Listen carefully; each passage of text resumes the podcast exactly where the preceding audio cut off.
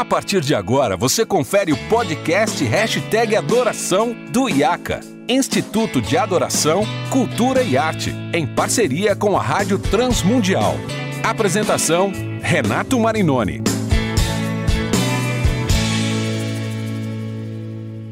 Seja muito bem-vindo a mais um episódio do Hashtag Adoração, o nosso podcast do IACA, Instituto de Adoração, Cultura e Arte, e da Rádio Transmundial. Eu sou Renato Marinoni, esse é o nosso episódio número 84, já são 84 episódios, e hoje eu tenho a alegria de receber, mais uma vez, dois queridos amigos que já estiveram comigo, e é uma alegria recebê-los aqui mais uma vez. Vou começar pelas mulheres. Nívia, que alegria receber você, que privilégio, uma alegria ter você aqui com a gente no episódio. Que alegria, Renato, que coisa boa, que surpresa gostosa, que papo bom, o povo ia morrer de rir, gravado antes. Que coisa boa a gente poder estar aqui. Obrigado por lembrar de mim aí nessa. Imagina. Outro convidado maravilhoso, meu querido amigo, que eu tenho muita honra de chamar de amigo, fez aniversário esses dias, está um pouquinho mais experiente. João Alexandre, que alegria ter você aqui, João, mais uma vez. Privilégio todo meu, Renato, todo meu privilégio. Alegria minha. É sempre muito proveitoso a gente se encontrar. A gente quase. E gozado que, embora tenha essa conexão que a gente tem agora, né, a gente se encontra menos do que deveria, né? Então, sempre esses encontros são muito proveitosos, muito maravilhosos. Uma alegria estar ver a Nívia aqui, né? A gente conversou antes aqui, conheço a Nívia desde que eu tinha 26 anos. Não, falei 24, ela tinha 12. Então, a gente se vendo aqui hoje de novo, tá uma maravilha. Um beijo. Tá, explica isso pro pessoal, né, João? Você é, não, eu conheço a Nívia, assim, da Nívia. Conta aí, conta aí. A gente não namorou, não foi namorado da Nívia, não, gente. É, é, uma história, deixa eu falar aqui, né? Porque dá a impressão que a gente não é nada a ver. A gente, eu fui para Belo Horizonte, na época o irmão da Nívia, o Du Batera, era da Banda Azul, tinha Janires, tinha todo mundo na Banda Azul naquela época. E eu fui lá, acho que para uma apresentação da Banda Azul, ou um evento que eles estavam fazendo, não lembro se é isso mesmo, Nívia. Me corrija. Mas acabei que eu fui para casa deles, a Nívia irmã do Du. Eu acabei tomando um café lá ou almoçando, eu não lembro direito o que é que foi. Foi um almoço, eu sei que eu comi assim, tanto lá que eu acabei dormindo lá na casa dela. Tá? Só que aí ela me falou hoje que eu dormi no quarto que era dela, então eu já dormi na cama ungida. Por isso que eu acho que veio depois disso. A vida deu uma volta assim, porque eu já dormi na cama ungida lá que era da Nil. Faz muitos anos, uma família querida, as irmãs queridas, a mãe, tudo, nossa, uma, um privilégio estar aqui com vocês privilégio. Ah, o privilégio foi nosso, é nosso, João. Tava, né, a gente estava falando nos bastidores sobre a, o background da gente, né, da minha infância. Eu sou mais nova de quatro lá de casa e do quanto as canções do João, do Vencedores, é, Quarteto Vida, o quanto todas essas canções fizeram parte da minha infância, do Ademar, né, do Azaf, foi o apoio assim da minha infância, né, e foi o que, que trouxe para a gente essa é, aquela vontade, puxa, eu quero lidar com a música também, como Deus tem, né? E, nossa, é um privilégio a gente poder estar se falando. Uma delícia. Uma alegria, uma alegria. Uma alegria. Eu estava falando para o João e para você, né? Eu, eu, eu tenho feito essa série sobre o, o líder de louvor linkado aos ministérios, aos dons ministeriais que Paulo cita lá em Efésios para a gente desmistificar um pouco essa coisa do músico pelo músico. Eu estou falando aqui com dois grandes compositores, o João, um músico assim, meu Deus do céu, maravilhoso, a Nível, uma cantora maravilhosa, incrível, de um, de um talento, de uma musicalidade. E, e, às vezes a gente, né, as pessoas ficam muito da música pela música e como que, na verdade, outros dons se manifestam usando a música como ferramenta. E aí eu já fiz o primeiro episódio com o Zé Bruno uh, e com o Paulo Nazaré falando sobre o líder de louvor evangelista, né, que vai usar a canção para falar de um jeito estranho do evangelho, de um jeito diferente do evangelho, com o Guilherme Kerr, nosso grande modelo e inspirador, a gente estava aqui dizendo nos bastidores, sobre o líder de louvor mestre, e quando eu estava pensando no líder de louvor profeta, me vieram vocês dois no coração assim demais né? Porque a gente às vezes pensa no profeta como aquele, né, João, que vai falar do futuro, que vai entregar. Esses dias aí eu recebi, não sei se vocês receberam no WhatsApp, uma vigília aí, não sei da onde, a BH bomba dessas coisas, né, Nini? O cara, R, o raio-x de Deus, sei lá o quê. Eu lembro que na época que eu estudava no CTMDT, tinha um que revelava o número do RG. Ele dava o número do RG das pessoas. Tá e aí, aí eu falava, a única utilidade é se você perdeu a primeira via e não lembra o número, né? Aí você vai lá, o cara revelar o teu número. Mas o pessoal acha que profecia é essas coisas. E a profecia do Novo Testamento, ela está muito mais ligada à exortação, à edificação, ao ensino, a, através de uma palavra muitas vezes ali denunciando a comportamentos pecaminosos, denunciando é, erros da sociedade, onde o evangelho precisa entrar. E vocês dois, para mim, fazem muito bem isso. E aí, ô João, vou começar com você, que você falou para mim que você, como é que é, você é um inconformado, né? E, e, como, é que, como é que é isso, assim, como é que você porque eu, tenho certeza que você já me falou isso várias vezes. Você não senta para compor pensando, ah, vou falar mal do governo X, do governo Y, da, da pessoa tal. É algo que vai sendo construído, até porque as suas músicas estão aí há 30 e tantos anos, e já passou governo, entrou governo, já morreu o presidente, veio presidente, e o pessoal continua falando, puxa, essas músicas são extremamente atuais, né? É, como é que funciona isso para você?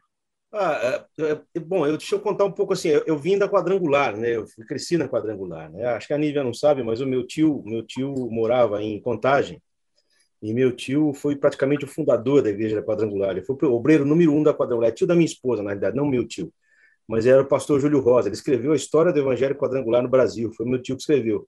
E o meu e, o, e ele morava aí, ele frequentava a igreja do Antônio Genaro, que era ali em Contagem, né? E ele, eu, sempre que eu ia a Belo Horizonte, eu ficava na casa dele. Tá bom, eu vim da quadrangular.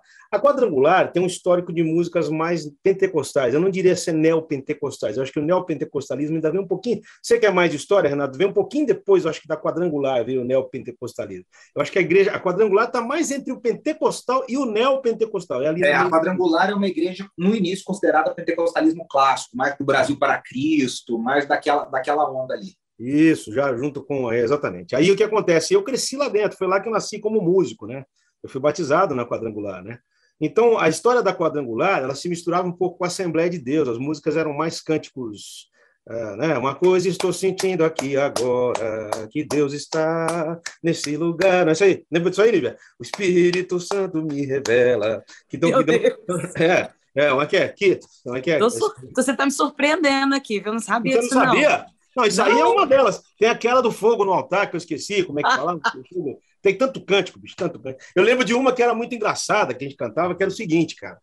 Uh, essa daqui, cara, eu sempre nunca, nunca entendi a letra direito.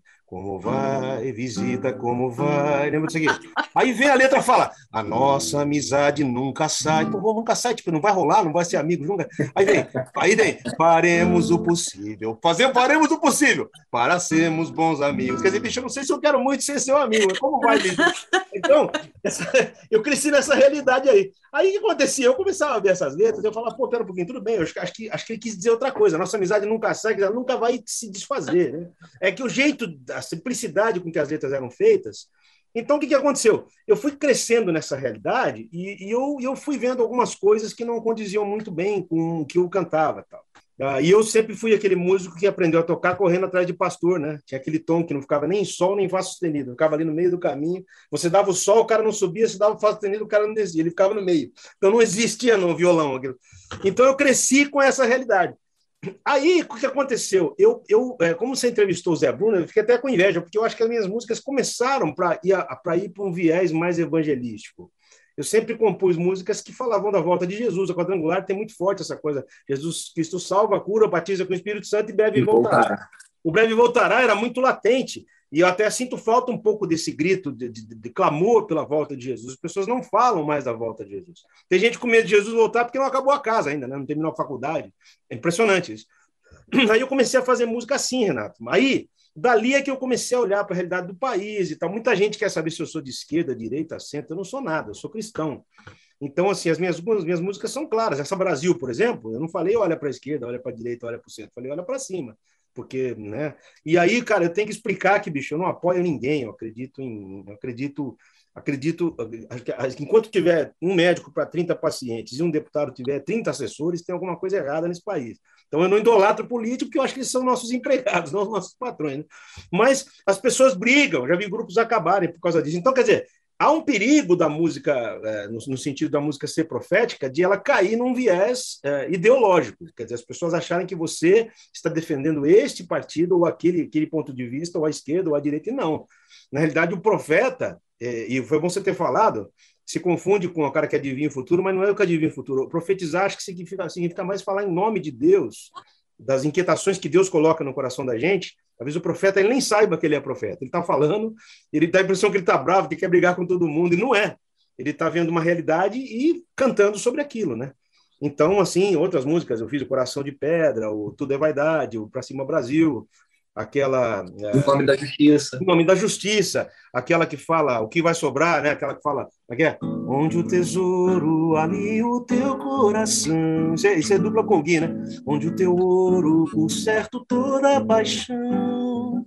Poucos trocados corrompem muita razão. Sei que Guilherme quer. Vende-se um voto contrariando a intenção.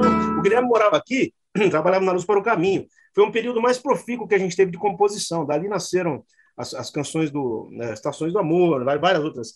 Então, era, era uma maneira que a gente via de, de falar sobre a realidade.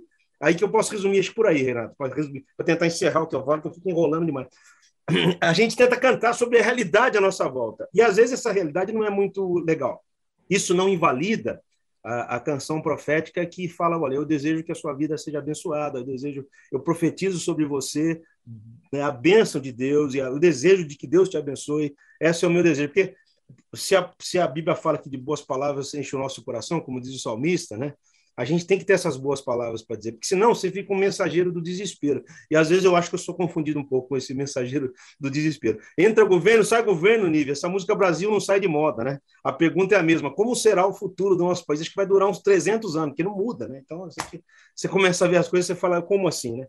Então você vê como é que é a realidade. Eu vim já da quadrangular, que não tinha nada a ver com isso, era uma outra, outra vibe, outra pegada. E comecei a compor músicas assim, quer dizer, essa música congregacional, eu até compõe, já compus com o Guilherme, fiz várias, mas não é muito a minha quietação, está mais em cima de denunciar, da denúncia. Falar, olha, isso aqui está errado, isso aqui tem que mudar, tanto dentro da igreja quanto fora, entendeu? Fui agora na frente. Mas é isso que eu acho legal, né? Como é que a percepção ah. do compositor, o dom, ele direciona, né? Ele, ele naturalmente uhum. faz você ter um olhar para a sociedade um olhar que Deus coloca, que é muito de Deus. E aí você falou dessa inquietação, e eu vejo essa mesma inquietação na Nívia, alguns temas.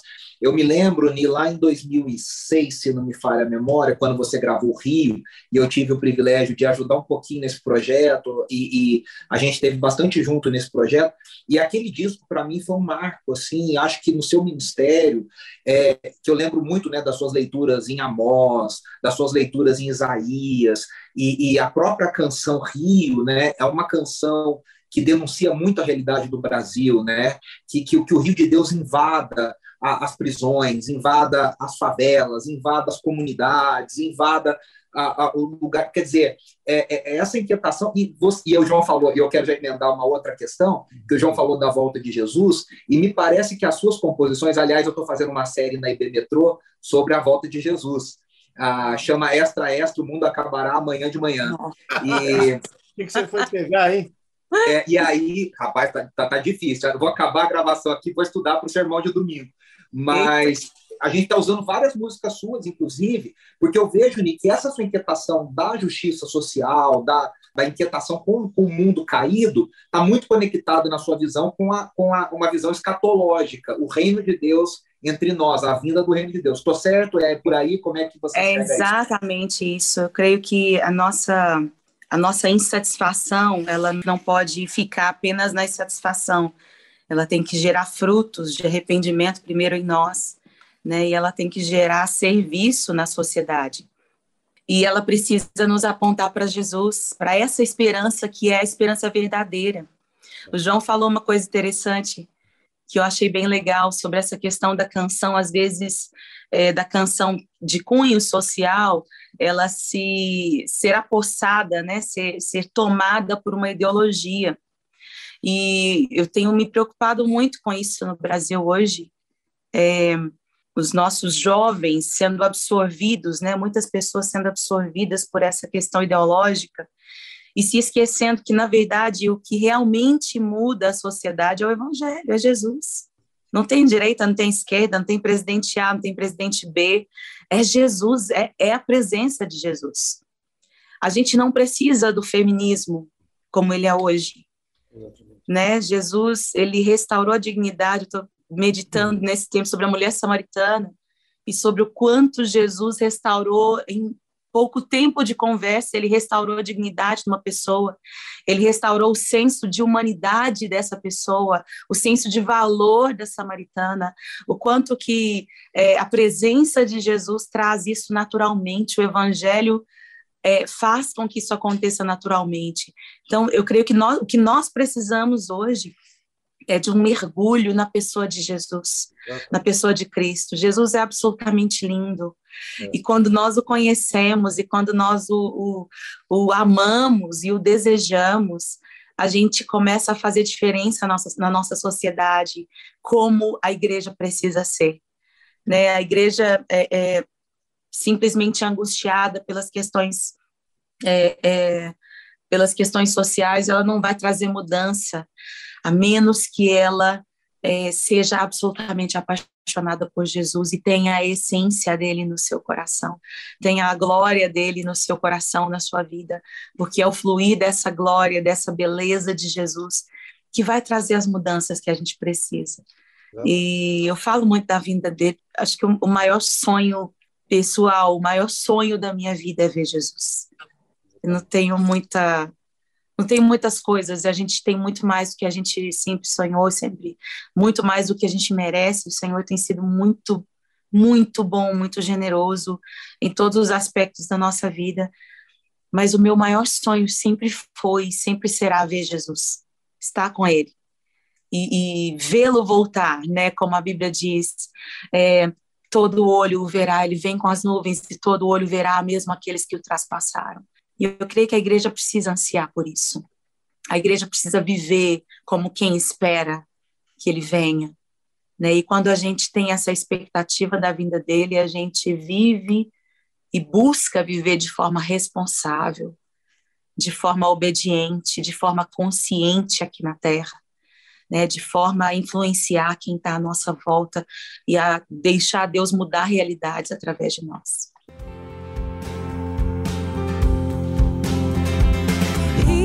Deus. Flua pelas ruas, Rio de Deus. Flua através de mim, trazendo justiça, paz, alegria, manifestando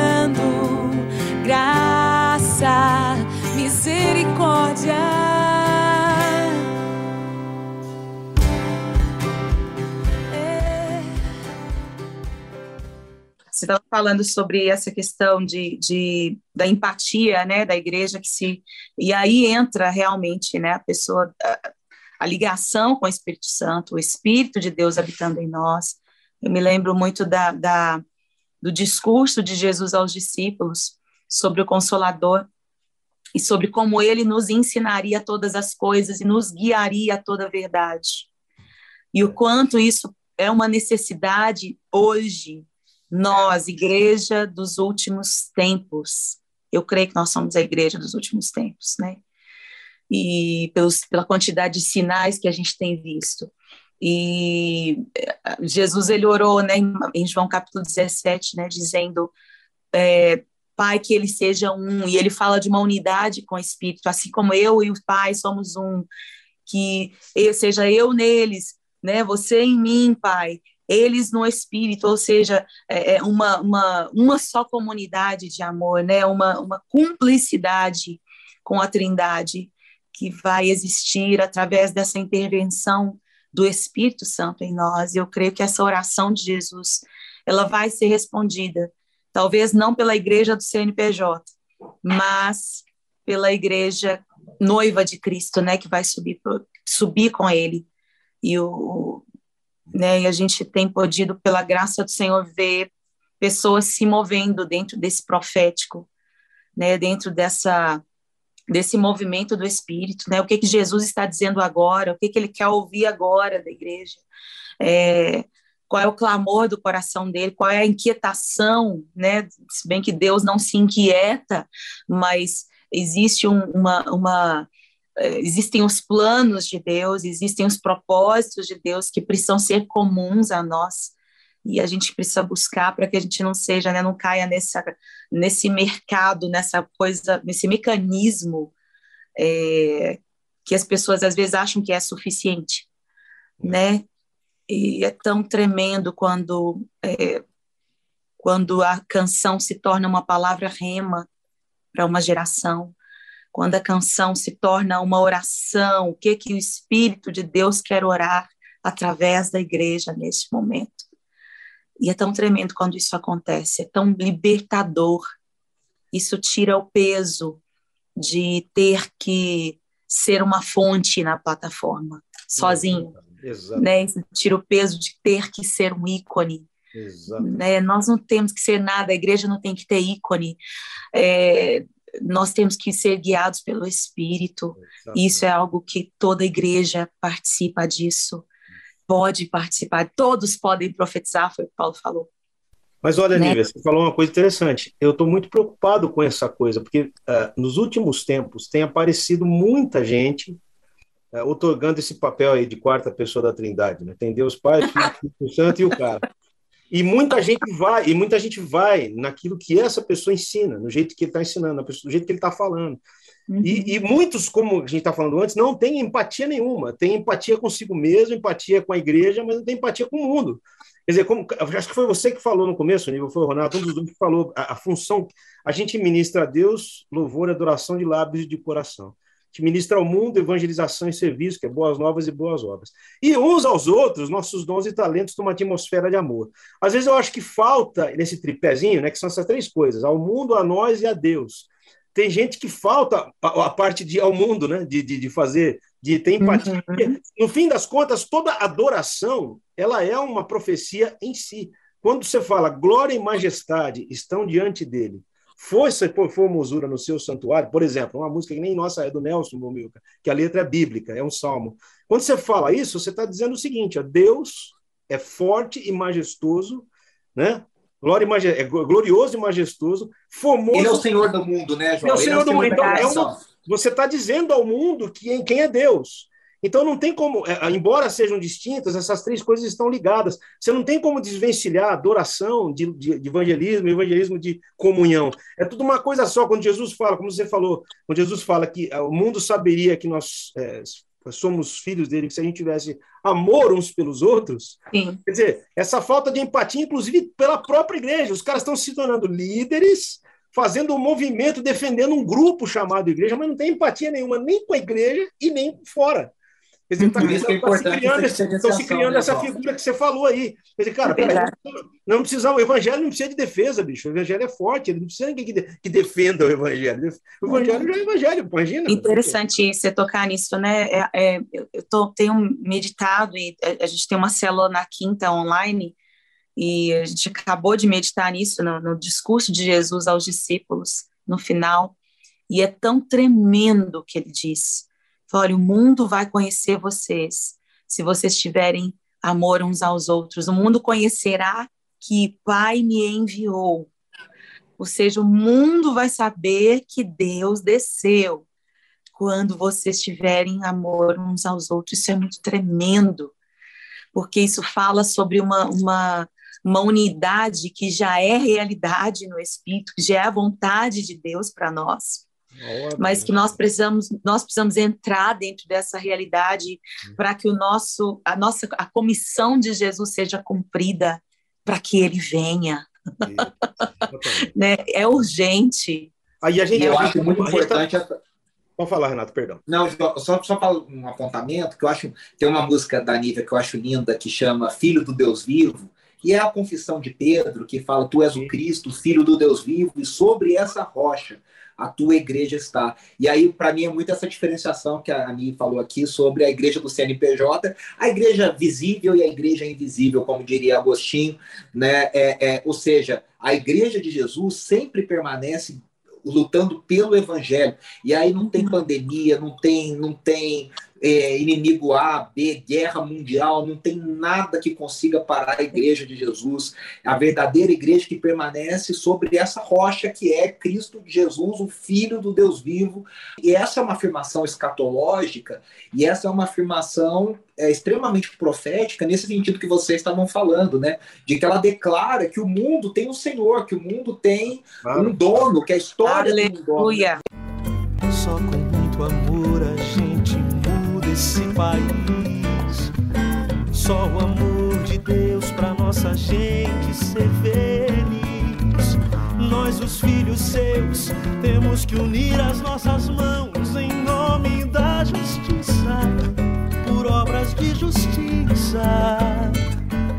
Eu só quero agradecer vocês. Ni, muito obrigado. Um beijo para você, para as meninas, para o Gustavo, para sua mãe família que a gente ama. Obrigado mesmo, viu? Prazer Obrigada, enorme. Renato. Estou esperando vocês tudo aqui em casa, gente. João, obrigado mais uma vez, viu? Beijo Eu que agradeço, você, mano. Eis-me aqui. Netinhos, pro Felipe, todo mundo, viu? Fica com Deus. abraço, gente. gente. A gente volta na semana que vem com mais um episódio do Hashtag Adoração, com mais convidados tão especiais.